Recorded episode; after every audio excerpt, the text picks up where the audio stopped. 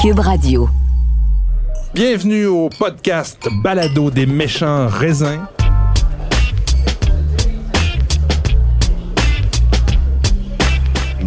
Méchant raisin.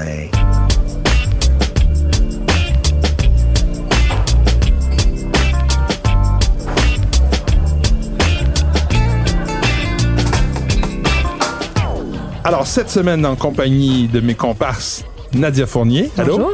Et Patrick Désy. Salut. Toute une carte des vins à vous proposer. On va y aller avec un top 3. Avec le top 3 des cépages blancs de tous les temps. Ça va être intéressant, ça. Une bonne discussion à t'avoir tantôt. Ensuite, on aura un moment, je dirais, un peu touchant. On va avoir un peu de, comment dire, d'émotion. Sortir la boîte de Kleenex. Ouais. Car Nadia, notre Nadia, signe cette année la dernière, Et toute dernière et ultime édition d'un monument de l'édition québécoise. J'en mets même pas, c'est même pas exagéré, là. C'est sérieusement un monument dans l'histoire de l'édition québécoise, le Guide du vin, la 42e édition 2023. C'est la- c'est sa dernière édition. On va enterrer ce beau projet lancé par Michel Faneuf. On en parle tout à l'heure avec toi, Nadia. On va essayer de retenir nos larmes. Et puis après, nos suggestions de la semaine. C'est parti.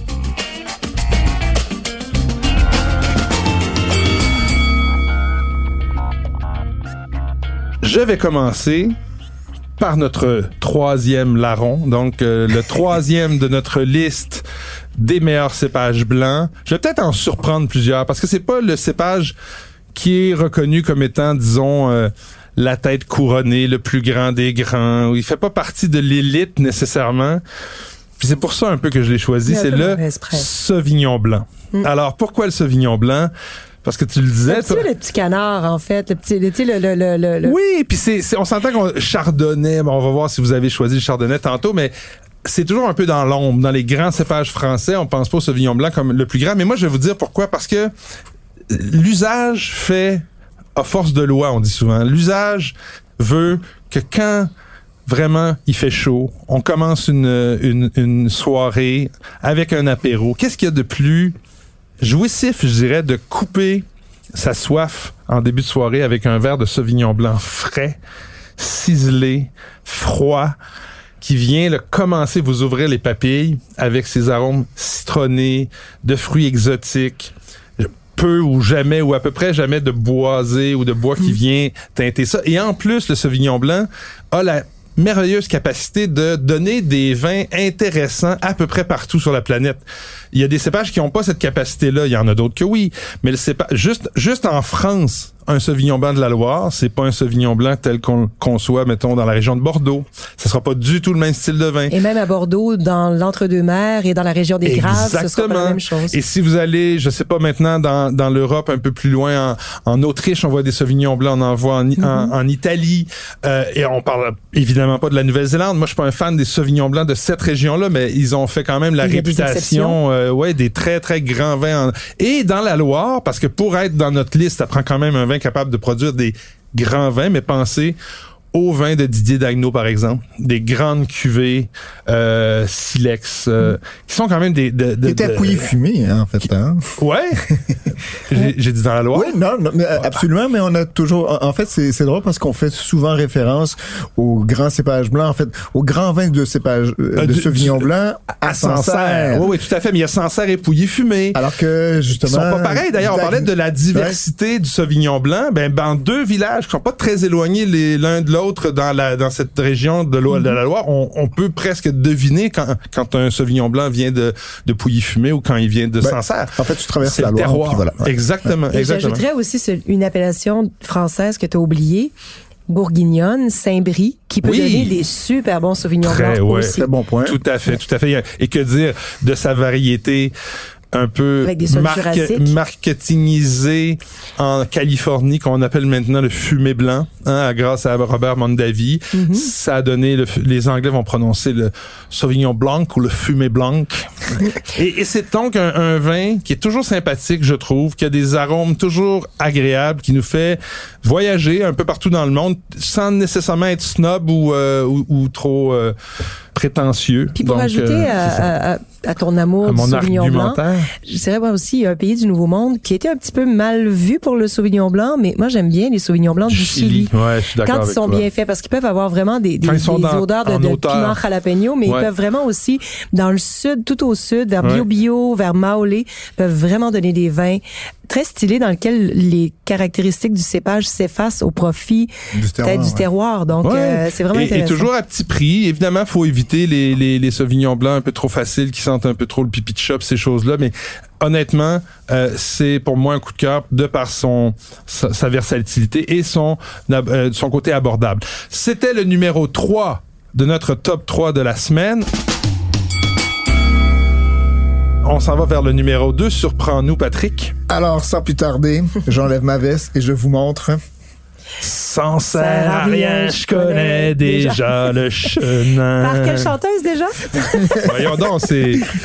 J'en ai aucune idée. Voyons! Vous me l'avez déjà dit dans un autre épisode. Euh, Marie-Carmen. Marie-Carmen, On la entre salue, l'ombre- on la salue. Entre l'ombre et la lumière, c'est probablement quelqu'un qui écoute le podcast. Marie, on te salue, effectivement. Bonjour Marie. Écoute, euh, on fait le lien parce que on reste en Loire. Ben en fait, il est né en Loire. On pense qu'il est né en Loire. Donc le fameux chenin qu'on appelle là-bas hein, le chenin, qui était à la base, qu'on appelle aussi là-bas Pinot d'Onis, euh, Pinot de Loire en fait. Hein, je pense euh, Pinot de Loire, c'est ça.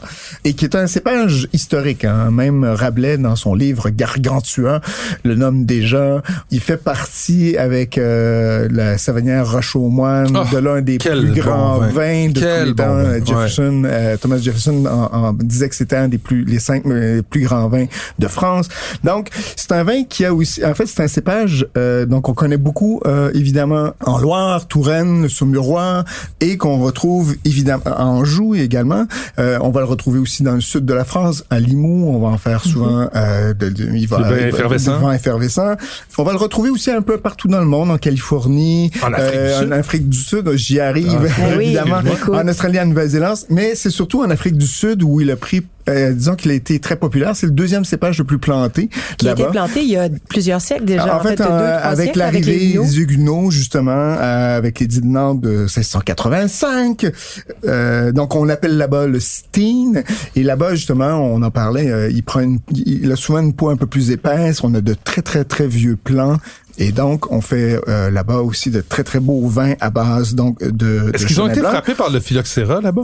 Euh, certains endroits, certains endroits, oui. Mais, mais Euh, dans, euh, dans, entre autres, Swartland, Swartland, euh, il y a certains sols, euh, Ouais. les sols sableux, c'est ça. ça. exactement, où le phylloxéra a, Absolument.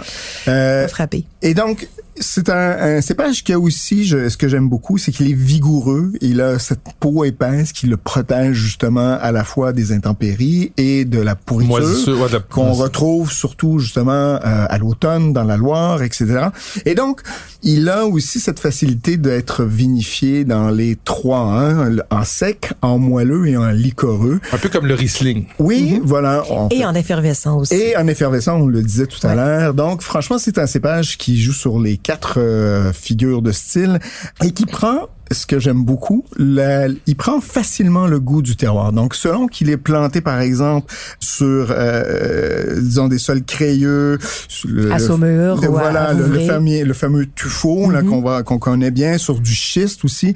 Le chenin va prendre vraiment cette note. On en a parlé. euh, et- et on, on parle justement de cette structure qui va justement être différente selon le, le terroir. Et bref, ça va donner euh, des vins extraordinaires. Je, je t'en parlais tout à l'heure des, des, des Savonnières, des Des Mont-Louis, des Vouvray, des Coteaux du Léon, du Quart de Chaume, Bonzo, La etc. coulée de Serran. La fameuse coulée de Serran qui donne des vins extraordinaires, il faut s'y rendre. Bref, c'est un, un cépage qui est, à mon sens, parfois un peu mal aimé euh, du fait que... Juste de gens qui connaissent pas le vin. Ben voilà, parce que... Non, on- mais il peut, il peut avoir des mauvais chenins quand même. Ah oui, mais Comme il y a des ben, mauvais en sauvignons en blancs, fait, on Mais en ils sont de moins en moins nombreux. En tout cas, la SAQ, on les compte sur les doigts d'une main. C'est vrai. Et surtout, en fait, il faut faire attention. Si on produit beaucoup, si on le dilue, il peut donner des trucs assez, disons, infâmes, Acerbes, ouais. un peu. Un Mais si de- on en fait, on, on fait attention si on, on le boise pas beaucoup Mm. et qu'on fait pas beaucoup de quantité avec, il peut faire des vins Ça lui prend une extraordinaires. acidité aussi. Et en c'est fait, ça. il a une acidité sous-jacente, mais Ouais. qui est toujours en finesse. Il y a toujours cette espèce de richesse, un peu mielleuse. Ouais, hein, le de- miel, moi, je qu'on- trouve c'est le de cire qu'on Je qu'on sais pas si tu devine. l'as mentionné, mais c'est aussi l'un des cépages blancs qui a le la plus grande propension à vieillir en Ben, beauté. Je terminais Ah. avec ça, chère Nadia, Ah, en disant que c'est possiblement ce qui fait les plus grands, les- les- des immenses vins de garde. C'est sans doute un des cépages blancs qui vieillit le mieux au monde. Alors, c'est pour ça que ce cépage, le chenin, comme on l'appelle si bien là-bas, est mon deuxième cépage des méchants raisins Et cette semaine. bravo, mais là Bravo, on a eu on très, a eu le très beau plaidoyer. Oui, bravo le Sauvignon, le Chenin. Évidemment qu'il y a un on dit en anglais un usual suspect pour le premier choix. Alors, ça nous fait dire peut-être, ça nous fait dire peut-être qu'il y en a qui autre, Il y en a peut-être un qui manque, on verra. On aurait dû avoir un top 4, mais bon, je, vais, je me lance. Alors, j'ai hésité longuement entre deux. Tu viens juste de mentionner avec le Chenin la grande capacité de garde. Je pense que le seul qui pourrait vraiment rivaliser avec le Chenin, ce serait le Riesling, Absolument. qui est un cépage que j'adore sous toutes ses formes. nous adorons. dans- que nous adorons, qu'on aime vraiment Je suis beaucoup. moins fan que vous, mais c'est peut-être pour ça que je l'ai pas choisi en numéro 3, ce qui aurait fait qu'on aurait parlé du Riesling en numéro Ouais. 3, parce que ton numéro 1, c'est pas le Riesling. Mais c'est vraiment un, un- un noble oublié, le Riesling. Et mention spéciale, il faudrait vraiment qu'il y soit. Mais bon, On en parlera on en reparlera une autre fois. On fera un autre top 3. Euh, du- on t'oublie pas. Autour du Riesling. Donc, j'ai choisi le Chardonnay pour plein de raisons. Et voilà. Alors, cet enfant prodige de Pinot et de Gouet Blanc, hein, qui ont eu les deux une très, très grande Blanc. descendance, est implanté, bon, son berceau est en France, en Bourgogne, où il est implanté depuis plusieurs siècles déjà. Mais la raison pour laquelle je l'ai choisi, c'est que en fait, ça a été un cépage mal aimé pour plein de gens. Et encore aujourd'hui, je sais pas combien de fois, nous, les amateurs de vin, on sait, on connaît les bons terroirs à chardonnay, on connaît l'immense potentiel du chardonnay. Mais c'est un cépage qui a eu la vie dure, au même type que le Riesling, par certains types de vins. Donc, les gens vont dire, j'aime pas le chardonnay parce qu'il y a trop eu de chardonnay boisé, beurré, caramélisé, lourd, plat. Et je dirais que c'est un cépage, en fait, qui a été implanté un peu partout à travers le monde parce qu'il peut pousser partout à travers le monde et il peut donner des vins corrects partout à travers le monde. Exact. Mais comme tant de cépages, il supporte mal la médiocrité. Et quand on ne travaille mal, quand il est implanté dans des terroirs trop chauds, hein, c'est pas pour rien qu'en Ontario, on a un festival dédié au chardonnay de climat frais, le Cool Climate Chardonnay Celebration. Et donc, dans les zones fraîches, le Riesling peut donner des grands vins et le terme est vraiment pas galvaudé. Ce sont des grands vins. On a juste à penser à la Côte des Blancs en Champagne. Le Mont Hein? Ratchet. Oui, mais c'est ça. Mais la Côte des Blancs en Champagne, le terroir chablisien, depuis les grands crus, les premiers crus, même même les petits chablis peuvent prétendre à une certaine noblesse Mhm, absolument. euh, quand ils sont bien faits, même s'ils sont pas sur les fameux quais méridiens. Euh, ensuite, un Le peu nord de l'Italie. Oui, ben là, écoute, je, je vais Attends, descendre la. Bourgogne, là. Wow, wow. Mais tu sais, la côte de Beaune, mes premiers Ça va être amours. long. Ah ouais. il y en a partout. On en a pour une demi-heure. Mais mes premiers amours, mes premiers amours, en fait, mon premier coup de cœur du vin. Meursault. Je le dois, non, à une descente de cave à la doigt. Et on m'avait présenté un verre de Corton Charlemagne 1999. Et c'est ça qui avait été le déclencheur, qui m'avait tiré les larmes aux yeux et qui avait été le début de cette curiosité sans fin pour le vin. Et donc, je peux pas renier le chardonnay. Ça a été mes premières amours.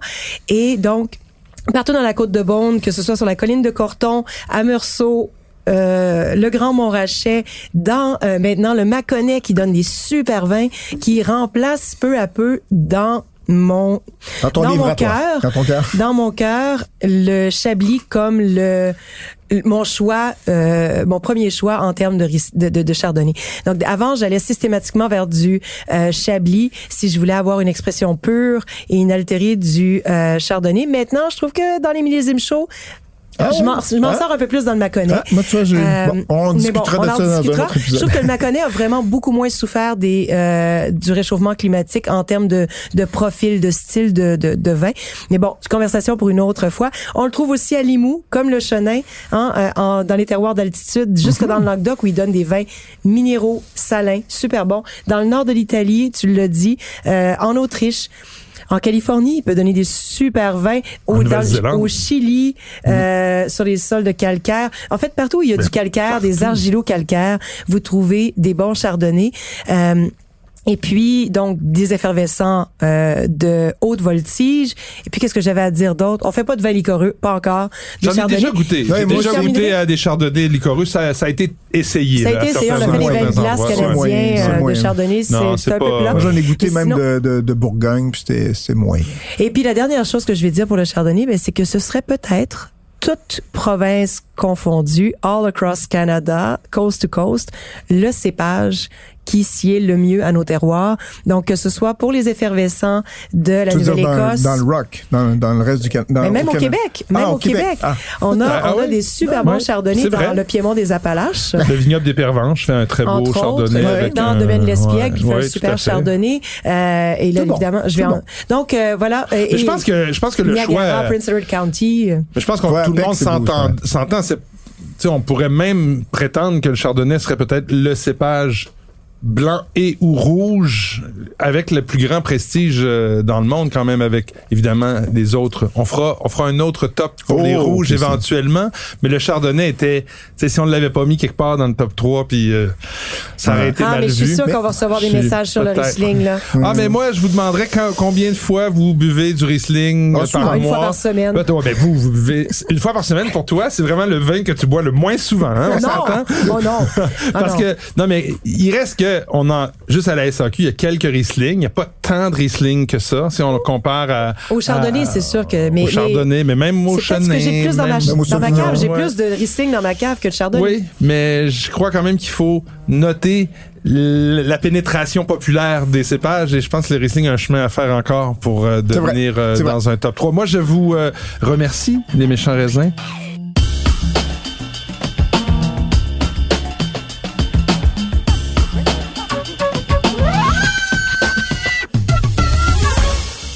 Alors, merci les méchants raisins pour ce top 3. Très, très instructif. Je pense qu'on a, a lancé des débats dans les chaumières. Et là, on va sortir nos mouchoirs, car on va parler, Nadia, de ton dernier bébé. Ton tout dernier, ton ultime bébé.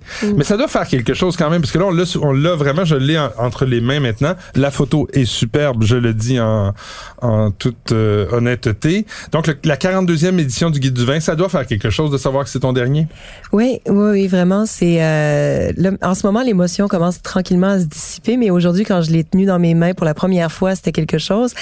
Et euh, j'ai passé, je dirais, le dernier mois de rédaction, surtout les dernières semaines, à à osciller entre deux états, celui où j'étais soulagée d'avoir pris la décision de l'avoir annoncé à mon mentor, de l'avoir annoncé à mon éditeur et aussi ce moton permanent de c'est la dernière fois que je termine la section de l'Italie, c'est la dernière fois que je déguste les Beaujolais pour le guide, c'est la dernière fois et c'était plein de dernières, c'est la dernière introduction, le, dernier montage, la dernière relecture. Et c'est ce côté grisant, d'écrire un livre, vous l'avez vécu, de- ce côté stress, adrénaline là.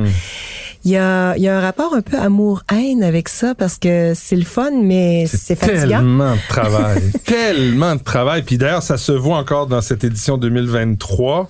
Tu sais, tu parlais de ton mentor tantôt, mais je l'ai déjà dit, mais je le redis. T'as donné à ce guide du vin autrefois Faneuf, vraiment la signature Nadia Fournier.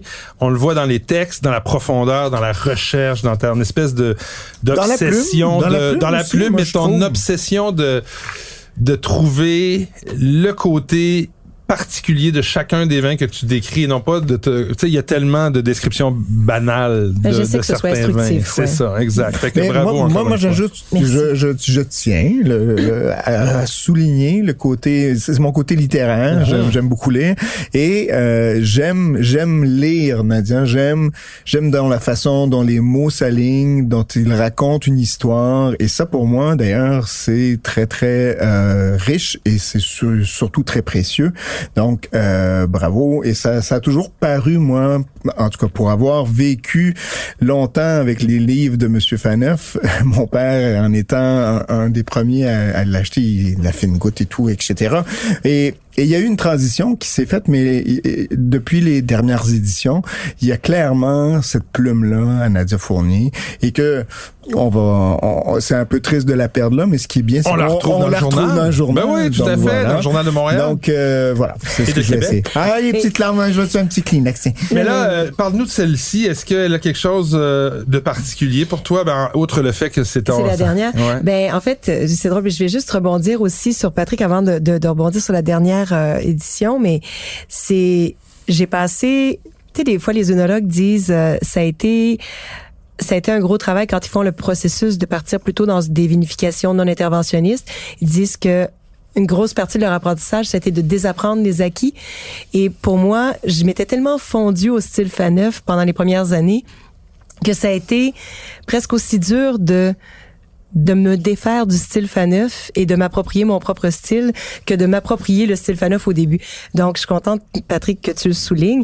Ce qu'il y a de nouveau dans cette dernière édition, Mathieu, c'est que, euh, à part la petite émotion palpable dans les dernières pages, euh, et dans l'introduction, il y a aussi euh, le retour de l'index qui avait été enlevé euh, faute de place, faute d'espace dans la Ah, dernière les édition. fameux indices avec les, les, les, les codes de SACU. Euh, on a l'index des producteurs et Ah, là, je, d'accord, à la je fin, vérifie donc, euh, vérifie donc si on a Ah. l'index des codes, mais je pense qu'on avait juste de la place. Non, l'index des producteurs des est là.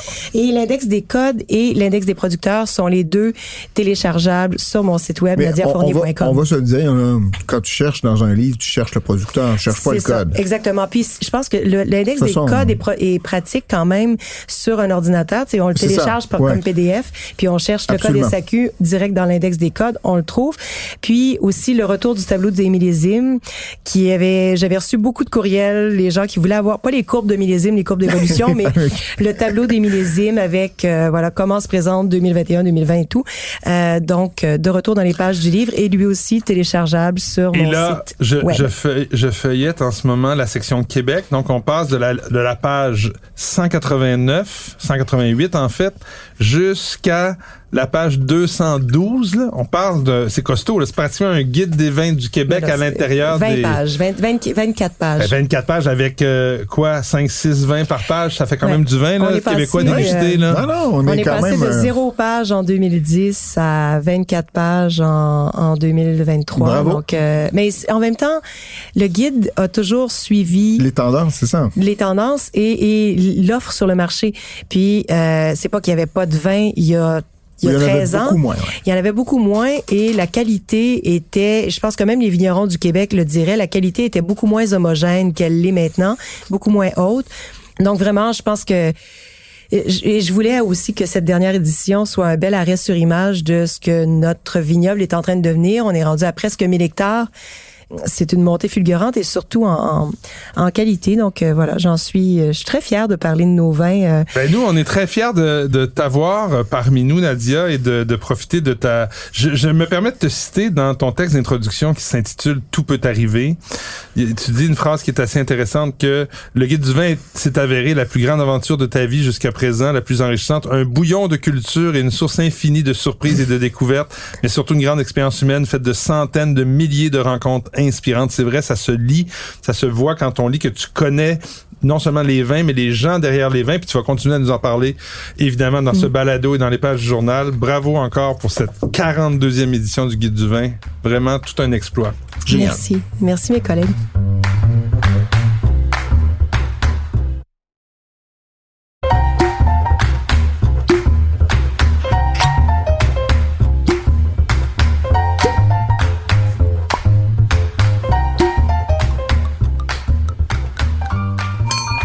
Et d'ailleurs, euh, c'est. Qu'est-ce qu'on boit, là? Ouais, c'est ça. Qu'est-ce que tu nous as servi? euh? On essuie nos larmes, Ben, mais qu'est-ce qu'on boit? Je vous ai servi un vin à l'aveugle, messieurs, c'est à vous de deviner. Alors, c'est l'un des trois cépages blancs dont on a parlé. Bon, ben là, c'est pas du Sauvignon, c'est clair. Et Quoi c'est pas que- du Chenin. C'est pas du Chenin. Alors, euh, là, là, par exemple, Mathieu, je te, je te dirais que certains Sancerres sur des sols de Kiméridien Ah, pourrait. peuvent mais, avoir, Mais euh, c'est quand même pas, Donc là, le chardonnay tu, tu nous as davantage. quand même vendu la mèche. On est à Chablis. Oui, on est à Chablis, Ah. sur un beau terroir de premier cru, mais un terroir chaleureux. Eh, je vais peut-être- les fourneaux? Exactement. Eh, Et monsieur. Ça, c'est chaleureux, hein? Les fourneaux à combien? À combien de Fahrenheit, le fourneau? Euh, c'est juste que c'est orienté sud-ouest. Je sais, je sais. D'où le. Donc, le soleil de la fin du jour. Et donc, Chablis Premier Cru, les fourneaux 2019. Un, un millésime solaire, s'il en est un. Et euh, les producteurs, c'est Corinne et Jean-Pierre Grosso, qui travaillent en bio. Euh, ils sont sur la commune de Flé. Et puis voilà, mais c'est, c'est un vin que j'en- j'apprécie. J'en ai parlé euh, euh, dans le Journal de Montréal jusqu'à... C'est beau, hein? On Ah est oui. dans vraiment le. Euh, plus c'est- convaincant, plus convaincant que 2018 en plus, je Ah ouais? trouve, avec ce côté. Que toi, euh, t'aimes vraiment plus 2019 que 2018. Ah oui, nettement, nettement. Euh, Il y, a, il y a plus, euh, il y a plus de précision dans les vins, je trouve. euh, Il y a pas plus de structure dans les 2018? Oui aussi. Ah non, non, plus de richesse, OK. structure, je sais pas. Faut voir. Euh, Peut-être, que j'ai goûté juste des bons terroirs. Euh, Ben, ça dépend 2018. aussi. Y a- y tout est une question aussi quand tu sur école, comment tu as Ouais. vinifié, etc. Comment tu as conduit ta vigne tout le long de, de l'année. Donc, euh, Mm. La- le, le dire, euh, vecteur humain. Non, j'allais dire que la finale est très très intéressante. On finit sur des petites notes qui sont pas en tout cas particulières à Chablis, mais euh, que je vois pas souvent à Chablis, mais de noisettes un peu crues, euh, quelque chose de, de très.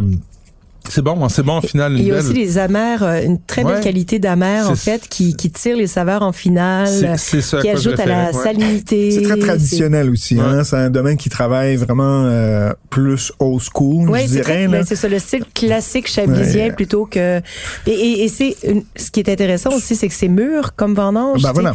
Il y a certains producteurs à Chablis qui récoltent en, leur raisin en sous-maturité, puis après vont travailler la vendange pour que ce soit avec beaucoup de bâtonnage pour euh, apporter de la rondeur. Mais là, je trouve qu'on a un vin très intègre. C'est euh, fort bon.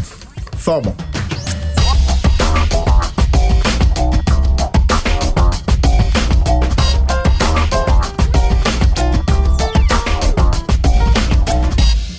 Bon, ben écoutez, on va y aller avec euh, les suggestions euh, de la semaine. On va commencer cette semaine par Patrick, tiens. Écoutez, euh, je m'en vais en Autriche. Euh, Ah. Pinot Noir de la maison Markovic. Est-ce que je le dis bien, Nadia Markovic? Euh, je pense que c'est Markovitch, oui, mais mais écoute, euh, mon allemand remonte à 20, euh, 21 ans, fait que je m'en souviens plus. Alors, un pinot noir euh, franchement délicieux, croquant, avec euh, cet avenant de cerise, de groseille.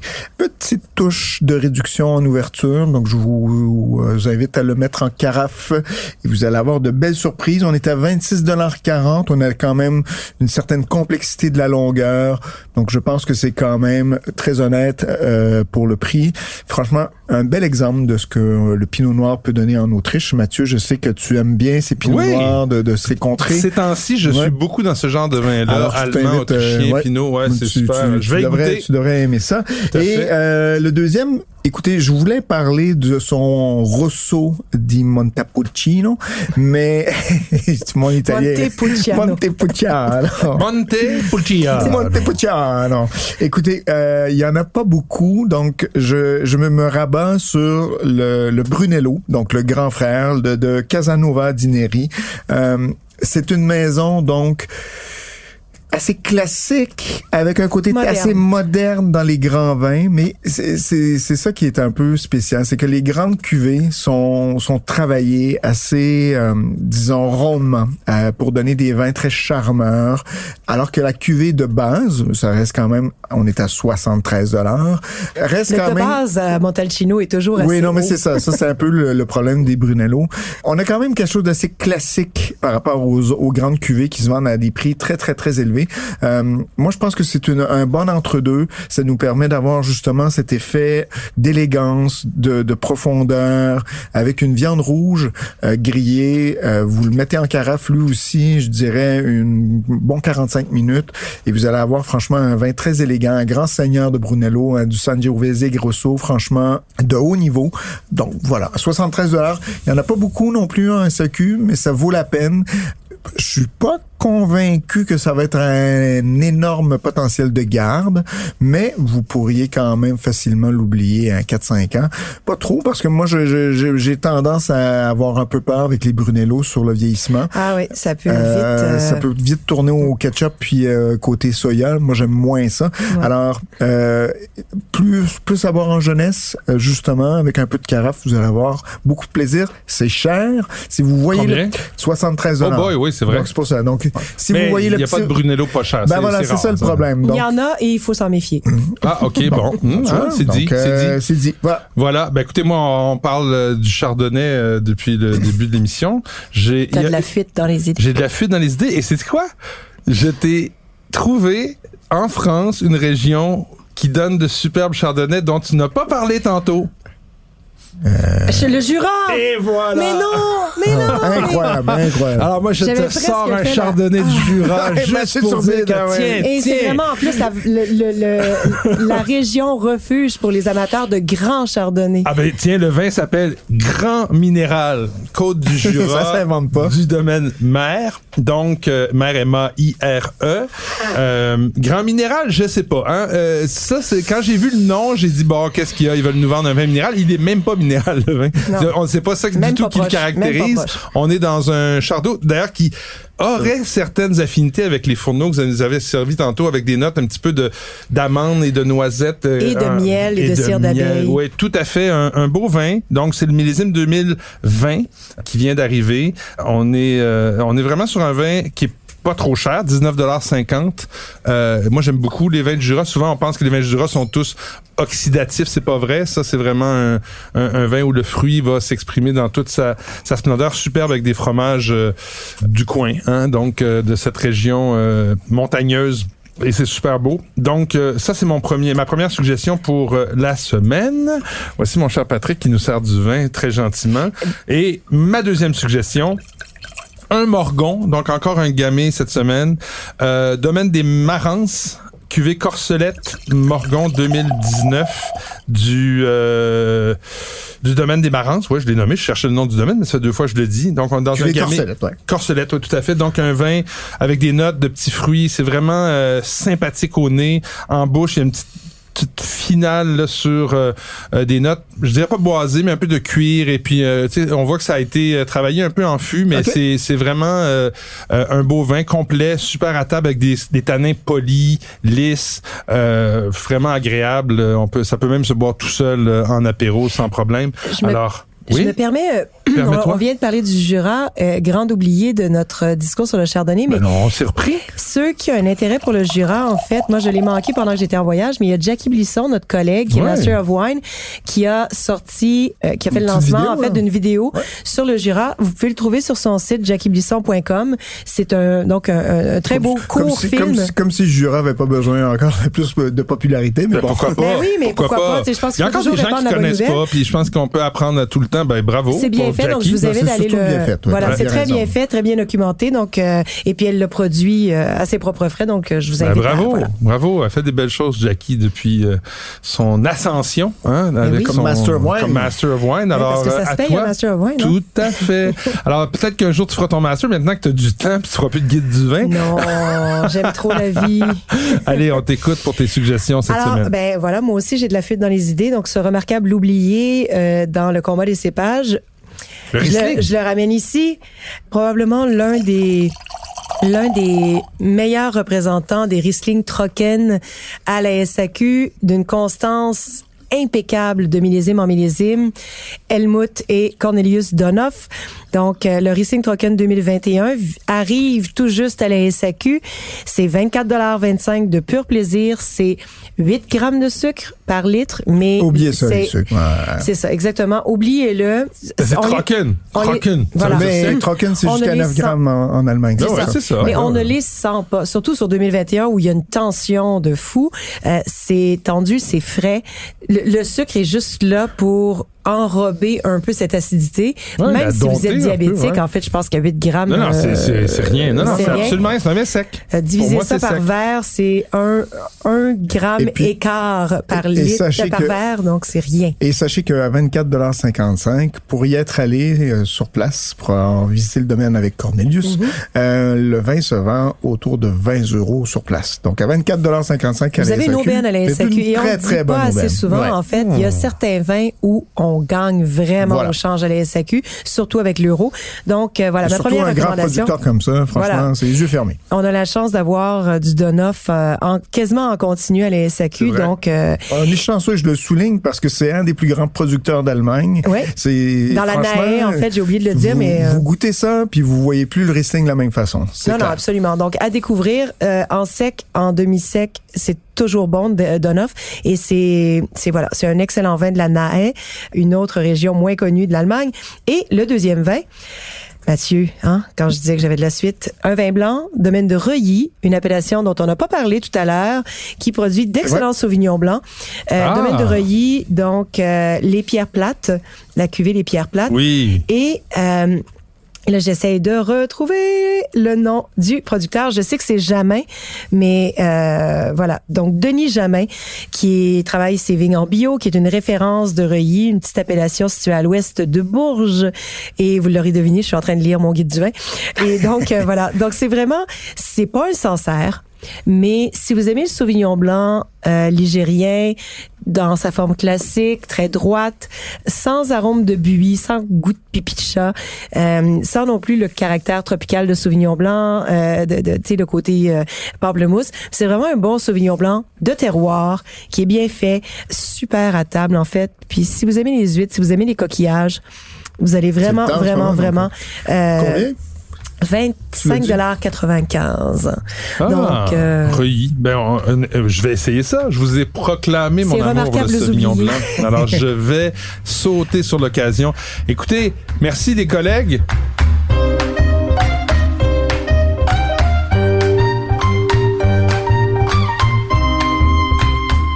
On a un vin rouge en ah, finale. oui, oui, oui, on a un vin rouge, un autre spécial Je pour, m'excuse, euh, on peut pas passer pour la 42e édition du Guide du vin. Oui. Hey, ça sent, mon chum, il y a du, il y a de l'arôme dans, dans, Il y a au de pied l'arôme. carré. J'aime ça quand tu l'appelles mon chum. Je me sens vraiment pas inclus. Ah. Ben, parce que je le regardais. Mais Je me c'est une disais, hey, ma chum, Oh mon dieu, mais c'était pas du tout ça. j'ai pleuré pratiquement tantôt en parlant du guide du vin. mon dieu, c'était vraiment pas, c'est vraiment pas. Ah non, je m'excuse. Oublions. Écoutez, non, ben écoutez, ben c'est- drôle. C'est super le fun. Donc ton vin de provoque des émotions. Tu le vois, là, on est fébrile, on a trop d'émotions en studio. Oui, oui, ben, on a pris trop de fourneaux, je pense. Euh, non, sans blague, c'est un, c'est un beau clin d'œil, je pense, au guide du vin. Pourquoi il est dedans? Non, ben possiblement, je ne sais pas, mais je peux vous dire que c'est un probablement. Je, vous- je vous je vous aiguille un peu pour que nos auditeurs euh, puissent euh, se C'est français. C'est français. C'est français? C'est un des premiers vins qui a probablement été, euh, euh, voyons, décrit par Michel Foneuf à l'époque. Et c'est un des plus vieux vins euh, qui est à la SAQ. Donc, Je serais pas surprise que ce soit de la du Rhône, de la vallée du Rhône. Ouais, ben moi, c'est là que je suis, en tout cas. C'est très. C'est Mais pas, Bordeaux? C'est Bordeaux? C'est c'est bordelais. C'est bordelais? C'est drôle parce qu'il y a des notes, il y a des notes de fruits confits qu'on trouve rarement à, je, je suis à d'accord. Bordeaux. Je, je suis Donc, absolument on est dans un merlot, probablement dominante de merlot? Et possiblement, il faudrait que je Des regarde. notes de cassonade. Euh, Ouais. on est sur 80% de Merlot, Ouais. monsieur. Très solaire. 12% de Cabernet Sauvignon, un petit peu de Donc, Cabernet on est sur un. Bordeaux de négociant, mettons. Ouais. De bonne qualité, constante et bien. Ah, euh, je sais pas si c'est de qualité constante, mais disons que oui, ça a été. Il y a eu des hauts et des bas. Genre, euh, on essaie de, je pense, Genre de. Sirius ou euh, dans C'est ces- encore plus classique que ça, plus les amis. classique. Mouton, Pas ben Eisenhower.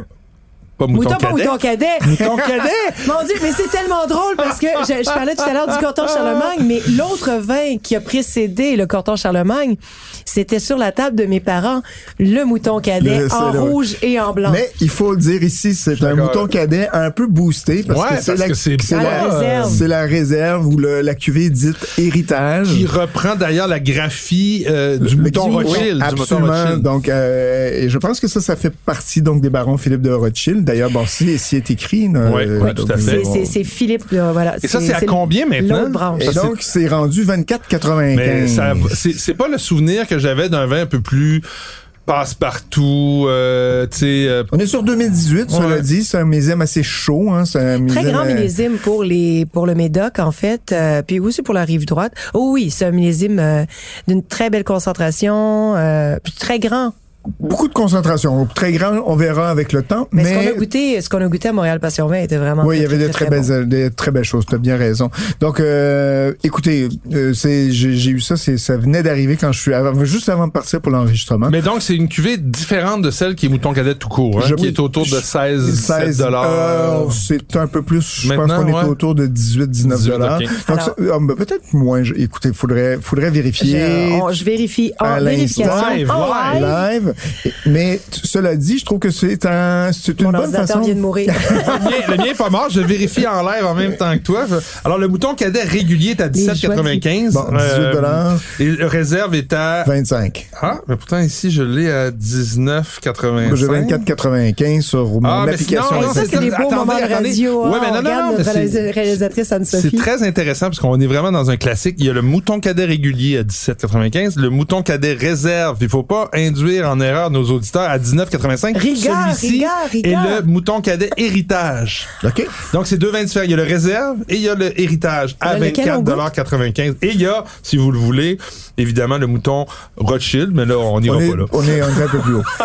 Donc, c'est intéressant. c'est un- ça reste quand même bordelais, assez moderne, je Oui, dirais. mais déjà Mais par sa présence de Merlot, mais c'est c'est produit dans l'entre, dans, dans- certainement dans l'entre-deux-mers. Il faudrait Euh, voir, faudrait voir. Bon, Ouais. écoutez, c'est C'est bien, merci. euh, Hey, merci. À, surprise. clin d'œil. à la semaine prochaine, les amis. Ciao.